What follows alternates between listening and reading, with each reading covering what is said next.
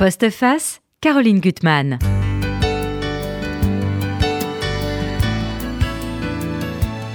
Bonjour et oui, vous êtes bien dans l'émission de Caroline Gutmann, Postface, que vous savez depuis quelques semaines, je présente en son absence. Et je suis très contente de recevoir Christine Jordis, qui était là tout à l'heure pour parler avec moi de et Laurence Goldman et Karine Pile de Philippe Roth. Et là, elle va parler d'autre chose, elle va parler de son dernier livre qui s'appelle Le nuage fou et qui... Euh, porte en sous-titre Ikiyu, moine zen et poète rebelle. Alors Christine Jordis, vous et moi, on se connaît depuis longtemps. Euh, comme vous l'avez dit tout à l'heure, vous avez été pendant 20 ans l'éditrice de Philippe Roth et d'autres, écrivains anglo-saxons chez Gallimard. Vous avez beaucoup écrit au monde des livres. Et puis, vous avez écrit des livres qui, pour moi, étaient délicieux sur les, de petits enfers variés, euh, Jean de la Tamise ou un livre sur Jean Rhys, qui est quelqu'un que j'aime particulièrement. Et donc, pour moi, vous étiez euh, les Anglaises, les vieilles Anglaises, les Anglaises méchantes, celles qu'on aime et tout ça.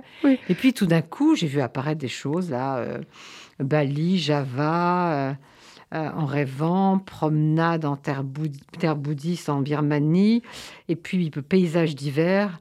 Pour lequel vous étiez d'ailleurs venu ici déjà en, 2016 en compagnie d'un sage.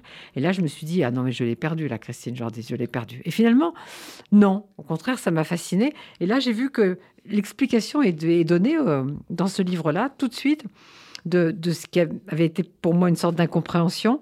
Au cours des dernières années, j'avais sillonné la carte de l'Asie. C'était devenu une nécessité, ces voyages, ces retrouvailles avec un continent qui, sans me devenir jamais familier, me fascinait toujours plus. Mon premier contact avec l'Asie, à Java, à Bali, m'avait chamboulé au point que je m'en étais pas remise. Il m'avait semblé retrouver une terre qui me correspondait, si bien que je pouvais lui appliquer une phrase qui me courait dans la tête. Elle a la forme de mon désir. Ah, qu'est-ce qui vous est arrivé là? Il m'est arrivé ce qui arrive quelquefois, j'espère souvent, à certaines personnes qui se rencontrent et qui ont le coup de foudre. Moi, j'ai eu un coup de foudre. En fait, je pourrais l'expliquer dans une seconde phrase. C'est un coup de foudre qui a ses raisons d'être très profondes. Mais je ne le savais pas. Euh, je suis allée en Asie pour la première fois parce que mon frère travaillait à Jakarta. Et bien qu'ayant horreur des voyages, parce que j'ai une trouille monstrueuse de l'avion, j'ai décidé que cette fois-ci, ça y était, je partais. J'ai débarqué en Indonésie et tout à coup, j'ai senti que je reconnaissais en moi ma terre d'appartenance.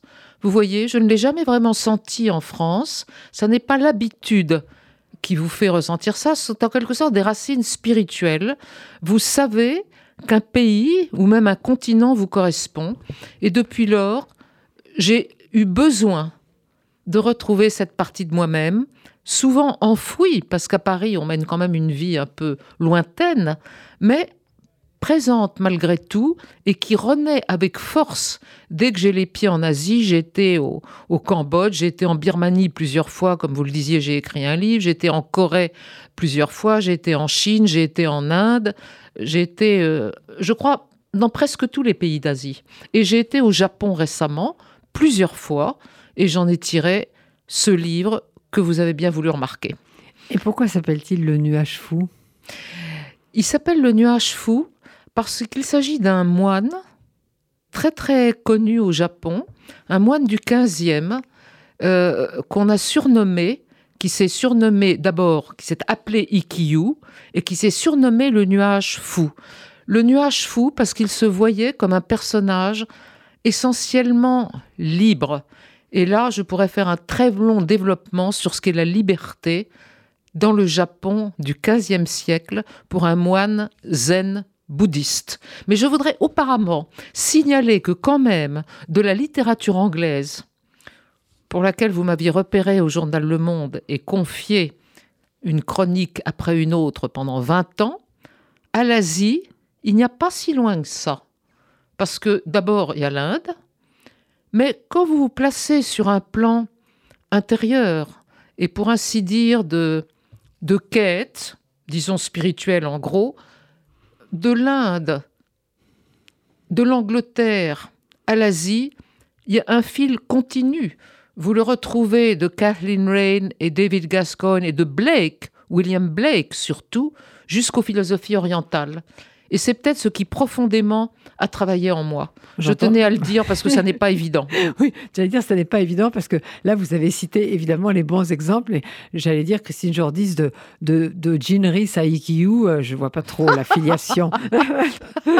Oui, Jean Rhys, c'est un livre qu'on m'a commandé. Et, et on m'en a même commandé deux sur Jean Rhys. Et euh, effectivement, de Jean Rhys à Ikiu, c'est vrai, il n'y a pas une filiation directe. Mais si vous regardez de Blake à Ikiu et du Zen à Blake, il y a une filiation directe. Et Blake est peut-être quand même celui où j'ai mis le plus de mon cœur et de ma foi. Mais justement, vous parliez de, la liberté. Et euh, en épigraphe du, livre, le premier avant le, que ça commence, il y a ce beaucoup s'égarent en route, mais si vous qui êtes soi- soi-disant libérés, tombez dans le piège, quelle stupidité. Nul ne sait quel chemin conduit à la fin désirée. Certains flattent les puissants et recherchent la gloire, mais de l'éveil authentique dans leur esprit, il n'est pas une parcelle, craignant que mes disciples ne souhaitent célébrité et fortune. C'est très beau. Oui, c'est vrai, c'est tout un programme de vie si on y arrive. Et c'est Ikiu. C'est Ikiyu. Tous les poèmes que tous je mets là, qui- tous les poèmes qui rythment le livre sont des, des textes d'Ikiyu, c'est ça que je voulais vous demander tous. absolument. Ce sont, vous savez, Ikiyu était euh, un poète. Il n'était pas seulement un poète. Peut-être faut-il le définir au départ. D'abord, je signale que les Japonais disaient Ikkyu. Mhm. L'autre jour, j'étais en librairie.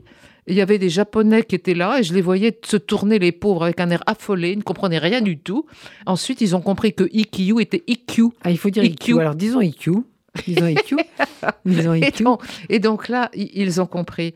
Oui, c'était un homme, euh, d'abord un fils d'empereur, illégitime, Donc vivant ça- au XVe siècle, on est bien d'accord. hein, Au vivant au 15e XVe siècle au de notre ère. en- De notre ère. en 1394, donc fin 14e. Il est né. Mais il est mort en 1481, c'est pas ça? Il est mort en 1481 à 88 ans, donc si mes comptes sont à peu près justes, après avoir été très très très très amoureux à 77 ans, ce qui ne faisait, faisait pas à l'époque du tout du tout. Et surtout, commençons par le début, il est né d'une mère qui était euh, une prise de guerre et qui a été la concubine de l'empereur.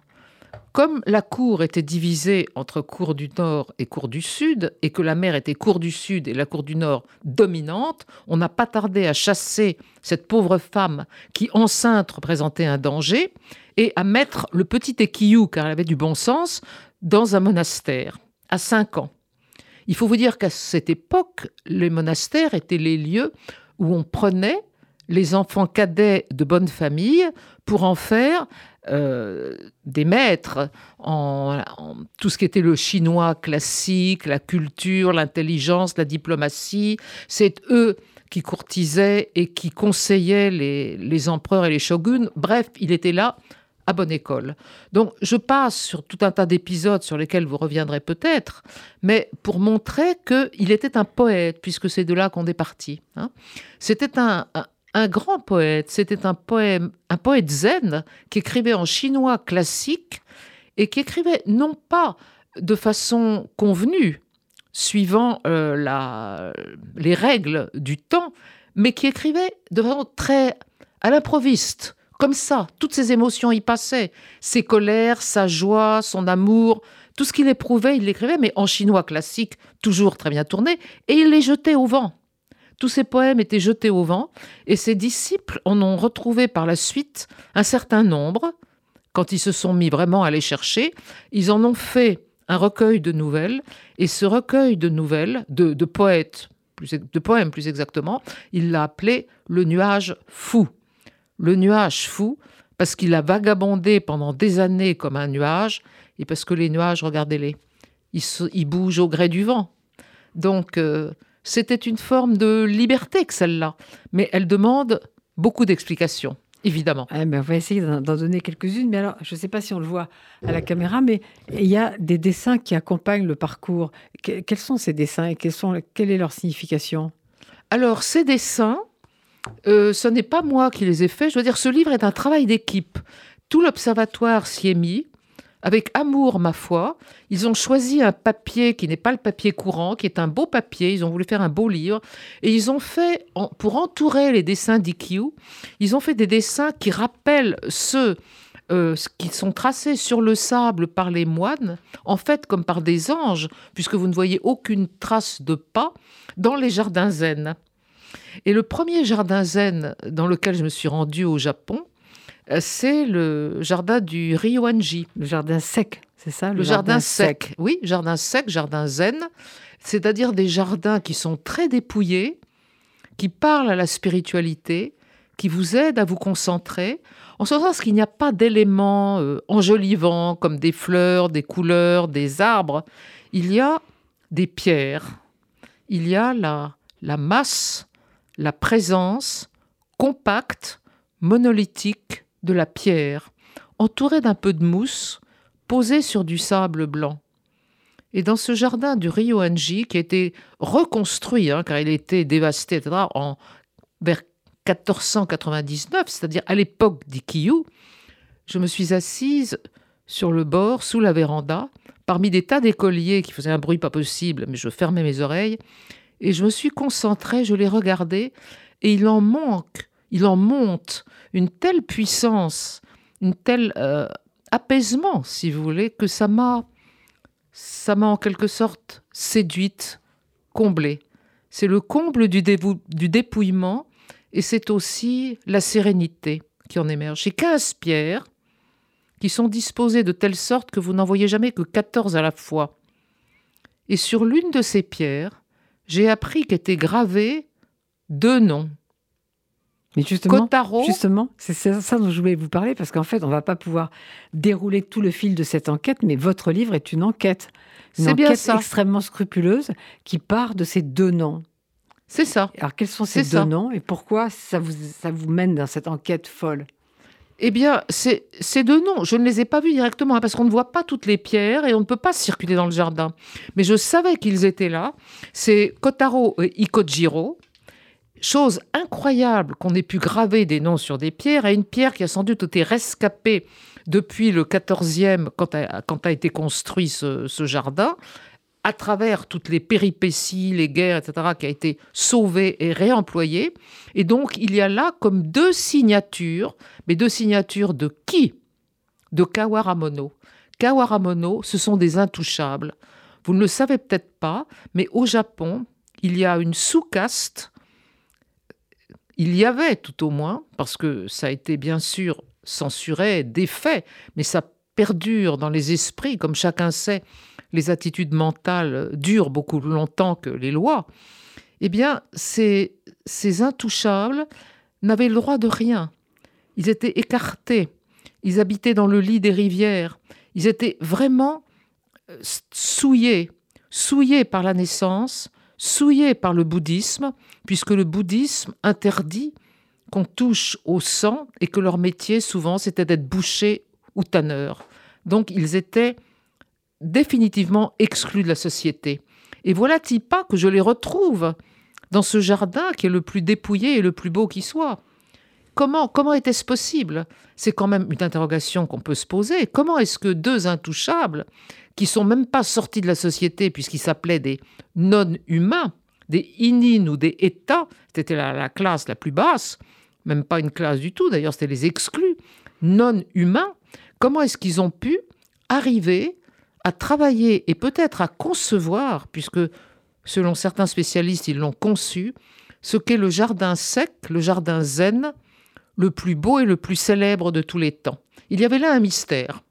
Et en quoi ça vous a mené à cette enquête et quel genre d'enquête et cette enquête sur les traces d'IQ, puisqu'il faut dire IQ seulement. IQ, même si on dit IQ, les gens comprendront.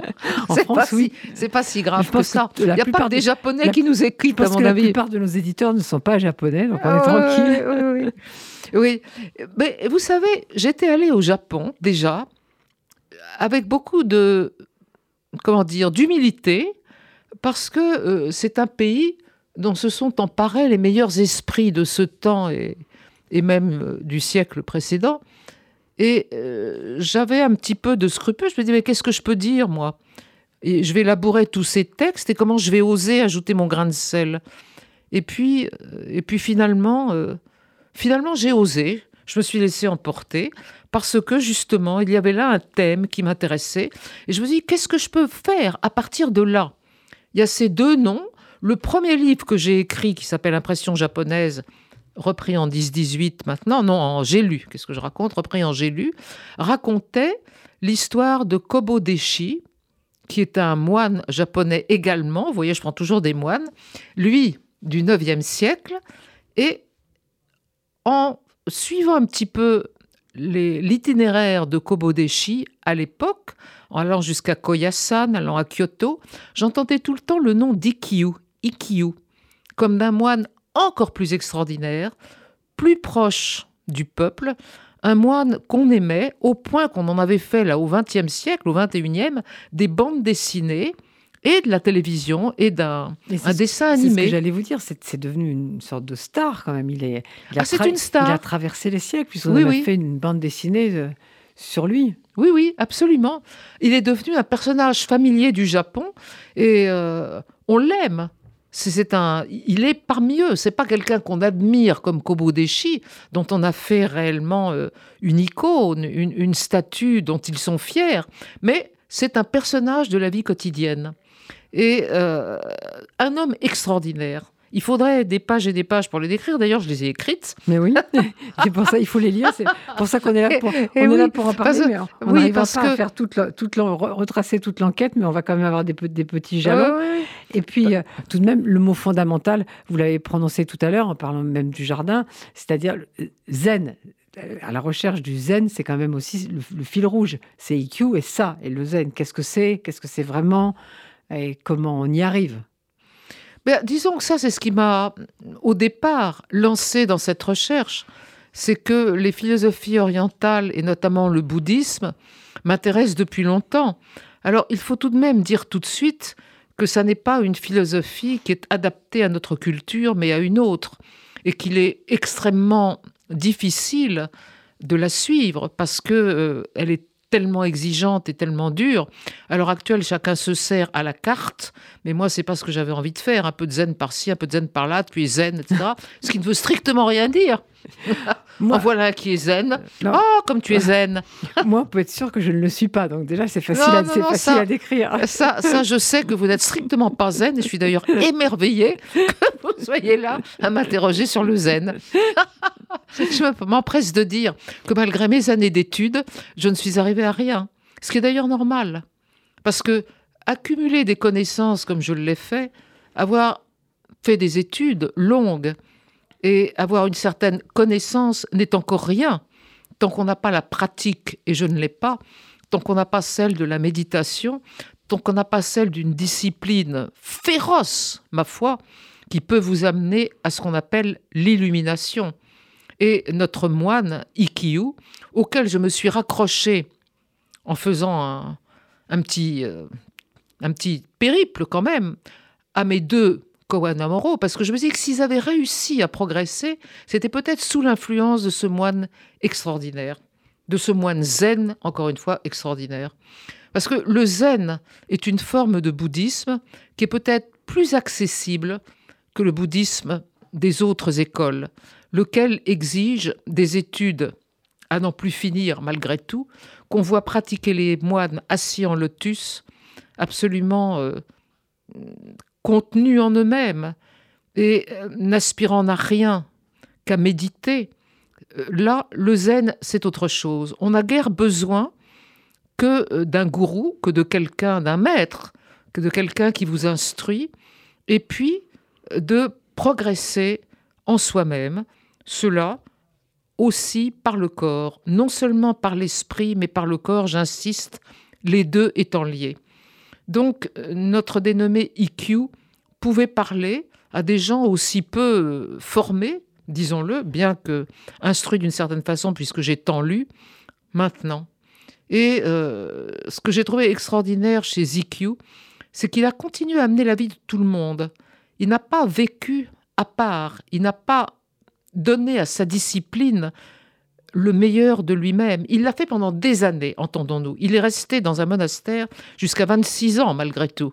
Et pendant 26 ans, il a mené une vie de chien, une vie d'enfer, une vie d'une dureté incroyable, qui est non seulement à base de routine, mais d'une discipline sans faille, avec euh, les, heures et un, menu qui n'en était pas un, à crever de faim plus ou moins, il donne tous les détails, et à s'instruire, à s'instruire, à s'instruire. Et puis, dans certains monastères qu'il a voulu amener la vie qu'on menait peut-être sur Mao Tse-tung quand on était un intellectuel, à savoir une vie de paysan, renonçant à tout, à l'étude où il était si brillant, à ses poèmes où il excellait, il en écrivait un par jour, renonçant à tout pour se mettre aux besognes manuelles. Et là, au bout de 26 ans, 26 ans de travail sur lui-même, ce qui est peu, finalement, quand on voit ce à quoi il est arrivé, un soir, qu'il était sur le lac, le lac Biwa. Alors justement, justement, à un moment vous dites, IQ me guidant, j'étais arrivé au bord du lac Biwa. Qu'est-ce qui s'est passé sur ce lac Biwa de particulier? Alors, ce lac Biwa, il était euh, dans un monastère. Je crois que c'était du Keninji, mais je finis par m'embrouiller avec tous ces monastères. En tout cas, c'était un monastère très dur, sous l'égide de maître Kazo, qu'il avait voulu.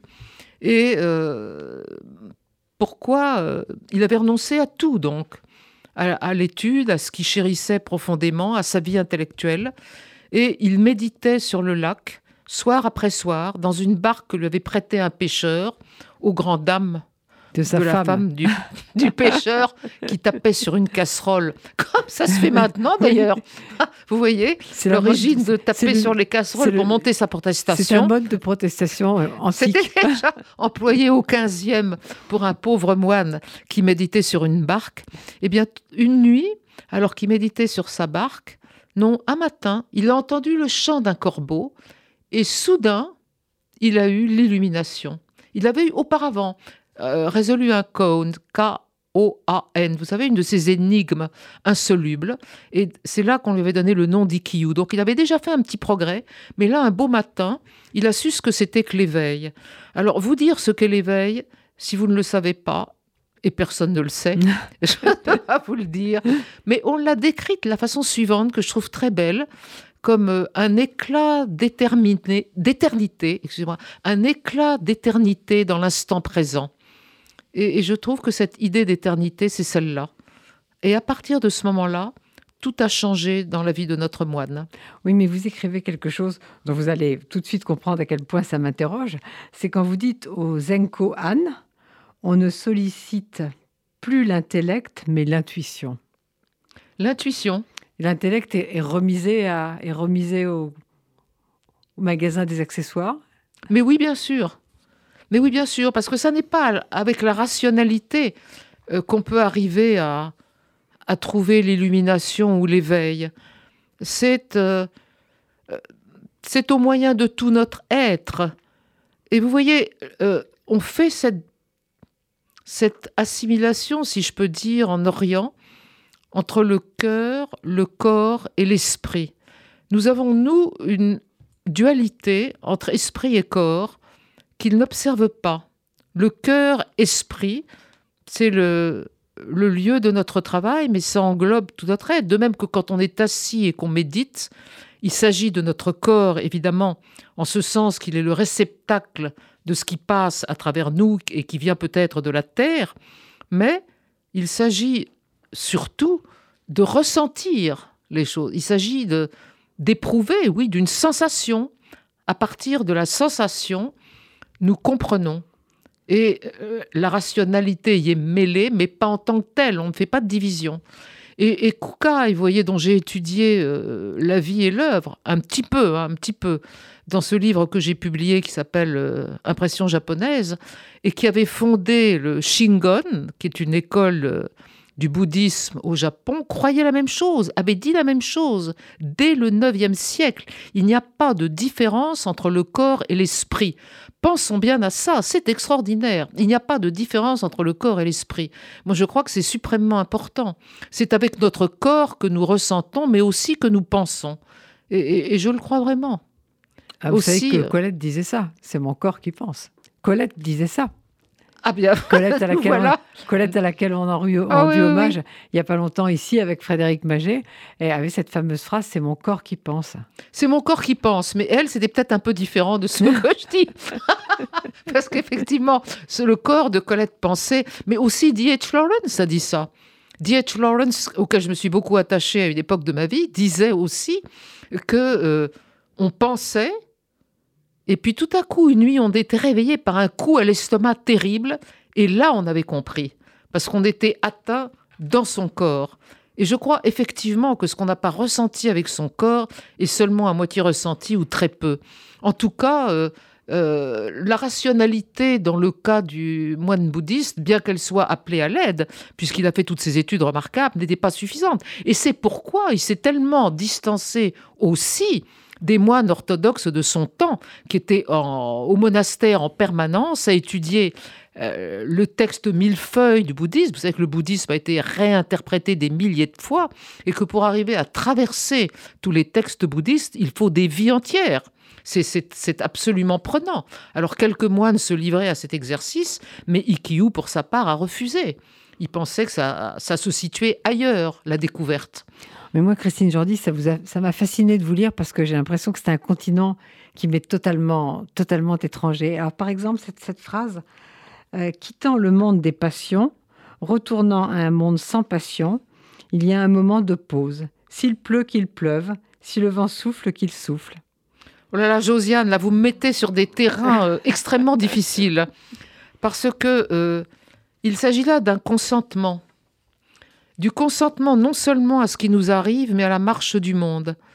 Je crois qu'il y a un stade euh, dans le zen, effectivement, quand on a touché à l'éveil et donc atteint le grand tout, où l'on ne se sent plus individualité limitée à l'ego, mais on sent qu'on fait partie du tout.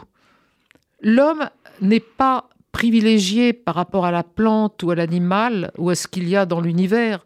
L'homme s'évalue en fonction d'un tout, au même titre que le tout, au même titre que le brin d'herbe ou l'escargot, vous voyez. Et à partir de là, il a brisé ses limites et il est devenu autre chose. Il est mêlé au grand tout, il est mêlé au courant de vie. Étant mêlé au courant de vie, il n'a plus à se soucier de l'influencer, encore Kikyu, pour sa part, est essayé de l'influencer en permanence. C'était malgré tout sa vie aussi. Mais fondamentalement, il se livre au déroulé de la vie sans essayer de s'y inclure. Il y est inclus de toute façon. Vous voyez ce que je veux dire? C'est peut-être un peu compliqué quand on n'y a pas réfléchi, mais il faut se reporter à un livre comme celui d'Antoine Arsan, La porte sans entrée, que j'avais lu chez Gallimard en manuscrit et contribué à faire pendre parce que je l'avais trouvé euh, extraordinaire. D'abord très bien écrit, ensuite d'une pensée très très claire, et il explique ça très bien. Le fait justement de lâcher les amarres à un moment donné et de sentir qu'on est inclus dans le déroulement du tout et que le déroulé de la vie se suffit à lui-même. C'est une pensée profonde dans la philosophie orientale, mais elle nous est étrangère, c'est vrai. Mais malgré tout, Christine Jordi, il y avait des débats, puisqu'à un moment, vous dites qu'il était très isolé, qu'il était en fait le seul à défendre le vrai zen. Alors, c'est quoi le vrai zen qu'il défendait contre tous? Ah, tout à fait. Mais ça, c'est un point brûlant On du l'a même livre. accusé d'être fou, non? On l'a même accusé d'être fou. Absolument, on l'a accusé d'être fou. C'est pour ça qu'il s'est surnommé le nuage fou. Et lui-même se voyait comme un fou et se définissait comme un fou. Mais il savait très bien ce qu'il faisait en faisant ça. Pour lui, il n'y avait de sainteté véritable, encore un mot chrétien qui me vient, que dans la folie. Parce qu'il se recommandait de ses grands ancêtres chinois. Vous savez que le, Chan ou Zen en Chine a pénétré bien plus tôt qu'au Japon. Au 5e siècle, il a connu son apogée, je crois, au 11e. Au Japon, pénétré au, au 12e. Donc lui imitait ses grands ancêtres euh, du zen. Et les grands ancêtres du zen faisaient des choses folles, insensées. Et c'était de grands excentriques, des personnalités formidables, rugissantes et tonitruantes, pas du tout des bons hommes calmes à vivre dans un temple. Ils faisaient des choses qui nous sembleraient monstrueuses. Et Ikkyu reprenait à son compte. Ainsi, Ikkyu allait pisser sur la statue d'un Bouddha. Donc ça choquait terriblement les gens. Mais en fait, pour lui, c'était suivre l'origine du zen, qui n'était pas de prier à l'abri d'un monastère où on avait trouvé refuge en se mettant en quelque sorte au sec, c'était euh, prendre des risques, crier, convertir les gens non pas par une parole tiède, mais en faisant des choses brutales et qui les frappaient, euh, comme de pisser sur la statue du Bouddha. Et il disait euh, de détester le Bouddha et de, cracher sur les pères euh, qui avaient formé le, bouddhisme. Il disait des choses comme ça. Et les disciples, ils, ne s'en remettaient pas, ils étaient totalement stupéfaits. Jusqu'au moment où ils comprenaient qu'effectivement, il fallait se débarrasser, le zen, c'était se débarrasser de toute soumission à un enseignement, c'est de, de trouver chaque jour sa propre voie. Il n'y a pas de texte écrit qui vaut indéfiniment, auquel se reporter bêtement et avec obéissance, il faut chaque jour inventer sa voix envers et contre tous, et c'est ce qu'il a essayé de faire. Et je trouve ça superbe d'une certaine façon. C'est une indépendance d'esprit, une force inimaginable. Et là, euh, vous allez me citer Kawabata, je vous attends Josiane, et vous aurez raison. Ben oui. mais, mais, euh, ce que vous voulez dire quand même, c'est que pour lui, le vrai zen, c'était celui qui se référait au zen chinois. Oui, c'est ça. C'est ça. Au zen chinois d'autrefois, quand vous aviez ces grands excentriques, je ne sais pas prononcer son nom euh, en chinois, mais en japonais c'est Rinzai, qui a vécu donc avant notre ère et euh, qui disait des choses. Euh, j'allais justement vous demander qui il était, ce Rinzai qui apparaît chez vous là. ah oui. Et lui, Alors là, vous me posez des questions colle parce que il a vécu avant notre ère. Il a vécu avant notre ère en Chine. Il s'appelait Lin quelque chose, mais j'ai jamais été capable de prononcer ça. Et euh, il était, c'était l'école donc euh, Rinzai euh, au Japon dont dépendait Ikkyu. Et lui était un moine. Il a fait son portrait, portrait imaginaire bien sûr, qui était sillonné de rides, furieux, les yeux exaltés, les sourcils en broussailles. Enfin, c'était des hommes qui savaient rompre avec toutes les règles et fonder leurs propres lois. Et ils avaient l'impression, ainsi faisant, d'être plus proches du Bouddha et plus près de convertir des disciples qu'en ronronnant dans un monastère des sutras à perte de temps et à perte de vue. Vous voyez Mais c'est pour, ça, c'est pour ça que vous avez pu faire votre enquête, parce que en fait, cette, cette enquête, elle suit Ikkyu dans, dans son errance, parce qu'il a beaucoup, beaucoup erré par ce refus, comme vous dites, de d'aller dans un monastère, de s'enfermer, de faire une sorte de prière intérieure, euh, tourner simplement vers soi. Mais il voulait aussi que, que, que le zen, tel qu'il l'entendait, soit partagé. Oui, absolument. Il voulait que le zen soit partagé. Il prétendait qu'il était le dernier c'est un certain culot de dire ça d'ailleurs, le dernier dépositaire du vrai zen. Il a écrit des poèmes là-dessus. Il le croyait vraiment, ce qui impliquait une solitude terrible. Mais il se battait envers et contre tous, et le clergé de son époque qu'il a désavoué, pour conserver cette tradition du zen où il voyait la pureté du zen, c'est-à-dire non pas se soumettre à des textes, mais innover chaque jour en créant une loi qui soit celle du Bouddha qui n'est jamais donné une fois pour toutes. Vous voyez et, ça, c'était évidemment euh, audacieux de sa part. D'autant plus que, malgré tout, il a rompu même avec ses maîtres excentriques en déclarant sa sexualité, parce que ça, ça ne se faisait pas. Oui, justement, j'avais parlé de la question de la vie sexuelle. Les, moines ne sont pas censés avoir des vies sexuelles, même ou alors c'est ça, si. Mais non, on n'est pas du tout censé avoir des vies sexuelles. Euh, le bouddhisme, je crois que vers le 19e a autorisé le mariage des moines, je crois. J'ai lu ça quelque part, mais vous savez ce qu'on lit, c'est souvent sujet à caution. Ça va sembler bizarre d'ailleurs. Mais euh, lui, Ikkyu, avait une vie sexuelle.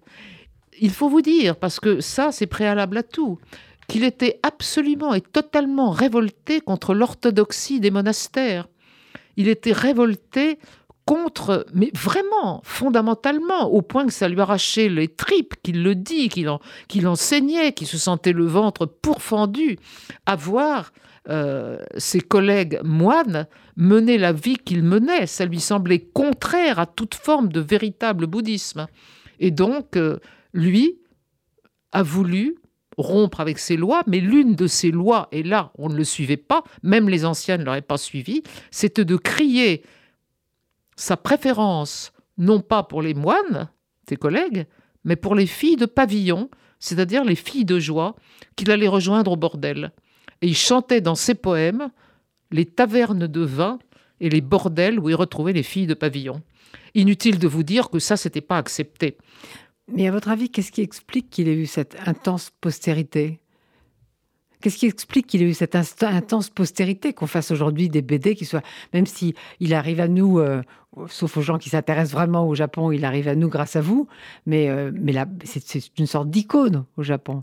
Absolument, c'est une sorte d'icône. Comment vous l'expliquez, cette postérité Vous savez, le fait qu'il aille au bordel a surpris en son temps. Là, je fais une toute petite parenthèse avant de, vous répondre.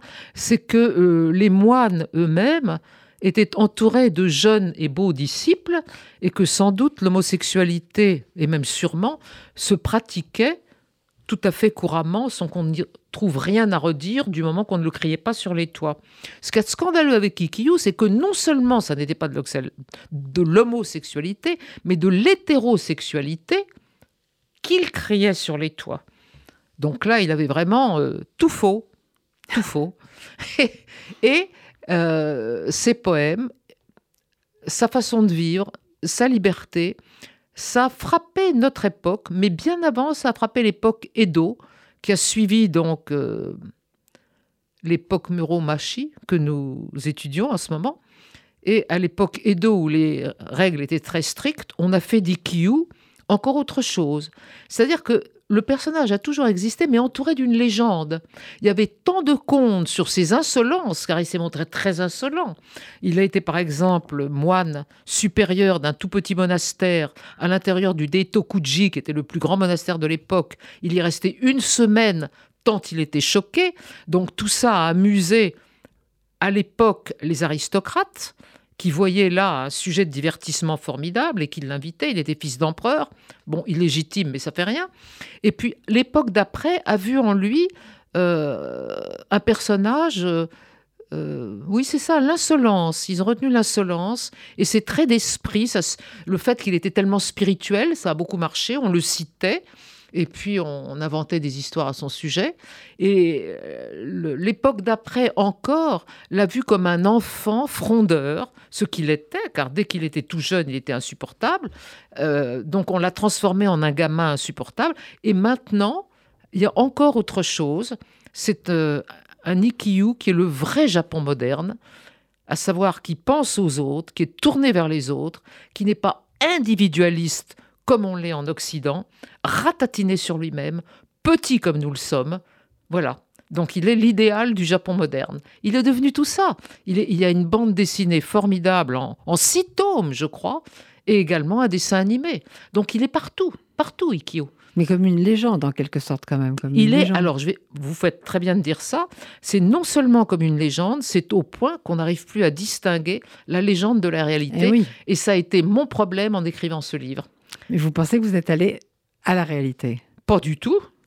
Pas du tout. Non. Je pense rien de semblable. Ça serait vraiment mentir que de le dire. On ne peut pas. Je veux dire, même serais-je japonais, je ne le pourrais pas. Euh, depuis le 15e, attendez, il faut dire une chose quand même, c'est qu'au 15e, il y a eu une chronologie écrite par ses disciples. Mais elle était tellement géographique, ils ont tellement voulu faire ressortir le bien qu'on ne peut pas s'y fier absolument. Les faits sont là, c'est extraordinaire. À l'époque, qu'une euh, une, biographie aussi longue d'IQ, alors qu'il était presque vivant, encore vivant pour eux. Mais moi, euh, je ne le crois pas. J'ai un point de vue d'occidental et c'est inévitable. Mais d'une occidentale qui a fait son travail sérieusement et qui a essayé vraiment de, de comprendre et d'imaginer ce que pouvait être cet homme à cette époque, m'étant bien documenté. Malgré tout, je reste une occidentale. Et je ne vous dis pas qu'un japonais aurait mieux fait. Mais je voudrais que vous lisiez la page 225. Alors, 225, euh, je me méfie. Hein. Qu'est-ce que c'est? Moi, il y a des passages que j'aime bien dans ce livre. Mais 225, je ne sais pas. Si, si, je crois, que je crois que ça vous plaît bien, 225. Ah 225, je vois. Ça vous convient Alors 225, je vais en dire un mot si vous permettez. bien sûr. Parce que quand même, euh, donc il était poète. Il a écrit aussi en prose, notamment dans ce grand poème qui s'appelle Squelette et qui est le plus connu de lui. qu'il a écrit, je crois, à la veille de la guerre d'Onin, qui était une guerre de sécession qui a duré dix ans, qui a mis le Japon à sac, où on a tout brûlé, la misère était effroyable. Ah, Il y avait des terrible, épidémies. D'après ce que vous dites, c'était vers 1441, c'est une époque très troublée. Il a même fait, 1441, il y a eu une inondation Il et a une épidémie. il a mais fait une la grève de la guerre- faim aussi. La guerre, fait- c'est 967, Ouais. 960. euh, Qu'est-ce que je raconte? Non, 1467, 1477. mais lui, à un moment, il a fait une grève de la faim. Il a eu un engagement politique dans, dans, Oui. cette- dans tout ça. Il a, eu- il a fait la première grève de la faim, si je peux dire. Gandhi en a fait beaucoup, mais c'était bien après. Mais c'était pour autre chose. C'est parce que euh, il était absolument révolté euh, que euh, la tête du Daitekuji, qui était le temple mère, et donc son temple d'une certaine façon, aille non pas à un moine dépendant de l'empereur, alors que lui était dépendant de l'empereur, l'empereur étant fils du ciel, c'est dans la mythologie et dans la foi japonaise, mais d'un shogun, c'est-à-dire au fond de l'argent et du pouvoir des armes. Et c'était ce shogun qui avait à ce moment-là toute puissance et qui nommait à la tête du Daitokuji l'un des abbés qui lui était euh, fidèle et donc euh, sous ses ordres. Et Ikkyu n'a pas pu accepter ça. Et ça alors, ce fameux squelette, donc c'est un grand livre dans lequel il y a un extrait que vous allez lire, c'est ça? C'est ça. C'est un livre qu'il a écrit euh, en partie en prose, en partie en vers, pour qu'il soit accessible au commun des mortels. Parce qu'il était lassé du fait qu'écrivant en chinois classique, on ne puisse pas le lire. Et il l'a accompagné de petits dessins qui sont comme des petits bâtonnets, comme une bande dessinée. C'est très curieux, la première bande dessinée au 15e. Et euh, tous les personnages, comme vous et moi, sont déjà des squelettes. Et on les voit, ces squelettes, qui mangent, qui pissent, qui se suivent les uns les autres, qui admirent la lune. C'est très, euh, c'est très comique, très comique, plein de dérision. C'est la mort vue avec dérision. Je lis là donc la partie, une toute petite partie qui est en vers. Détestable et incertain, les caprices du monde, mais mieux vaut en jouir. Pourquoi ce monde fou est-il si gaiement attifé? Voilà une chose que je ne peux comprendre. L'homme originel doit retourner à sa demeure d'origine. Pourquoi chercher un lieu dont il n'a nul besoin? Aucun d'entre nous ne sait pourquoi il est né, ni ne connaît sa maison. Pour rentrer chez soi, il faut devenir poussière. S'il n'y a pas de but à la fin du voyage, alors aucune route ne peut nous égarer. Le moi n'a ni commencement ni fin. Autant ne pas penser alors en termes de naissance et de mort. Et puis sa conclusion, après un développement philosophique sur le vide, qui n'est pas la même chose que c'est pour nous, vous le savez, l'existence est semblable au nuage dans le ciel ou à l'écume sur l'eau. Le monde dans son intégralité n'est qu'une illusion, la mort aussi est un mensonge. Moi, j'ai beaucoup aimé cette dernière phrase. La mort aussi est un mensonge. Oui, je comprends pourquoi. Et, euh, Je comprends pourquoi. Ce matin, on parlait de Solers qui est mort, de Roth qui est mort, de tous les êtres qui nous sont chers et qui avaient de la grandeur et qui sont morts. Et il dit que ça n'a aucune importance. Moi, personnellement, je vous avouerai que, au travers des années, ce que j'essaye de faire, c'est de comprendre cette phrase, et je n'y arrive toujours pas. Je n'y arrive toujours pas. Et il faut, il faut beaucoup se poser la question. C'est aussi celle de l'éternel retour. Mais alors, Christine Jordis, sans arriver à être zen, est-ce que vous êtes quand même sur le chemin? Pas du tout. Pas du tout. Il suffit que quelqu'un meure pour que je m'aperçoive, pour que je m'aperçoive euh, que euh, que la disparition, ben, ça n'est pas euh, ça n'est pas tellement souhaitable. Non, mais après avoir écrit tant de livres maintenant sur euh, l'autre, euh, comment c'était, paysage, euh, paysage en hiver, c'était aussi sur un, sur un sage. Donc après avoir tant fréquenté la sagesse, il n'y a pas eu quand même une sorte de porosité avec vous? Oui, c'est vrai que la connaissance finit malgré tout par créer une certaine distance. Mais je crois que c'est la même chose même pour les gens qui n'étudient pas le zen. On peut arriver tout de même à regarder un petit peu la, la comédie humaine, euh, même sans avoir l'éveil, hélas, en se sentant euh, un tout petit peu loin et en voyant le côté comique, comme Ikkyu voyait le côté comique en écrivant Squelette. Il vit dans une époque euh, encore bien plus tourmentée, bien plus affreuse que la nôtre. Mais euh, atteindre le zen parce qu'on étudie euh, la vie d'Ikkyu, ben non, hélas, c'est moins facile que ça. Et puis, qu'est-ce que ça veut dire être zen? Ça veut rien dire du tout, finalement. ça, c'est pas une très bonne conclusion. Mais il y a quelque chose qu'on n'a pas dit, eh, qui est que euh, dans, dans ce livre, dans cette enquête, eh, il y a des moments, euh, d'abord, il y a des moments aventureux, il y a des moments d'aventure et il y a des moments d'humour aussi. Ça n'est pas, euh, ça n'était pas quelqu'un. On l'a dit, c'est quelqu'un qui voulait aller vers l'extérieur. Ça, donc, ça n'était pas quelqu'un de, de, triste.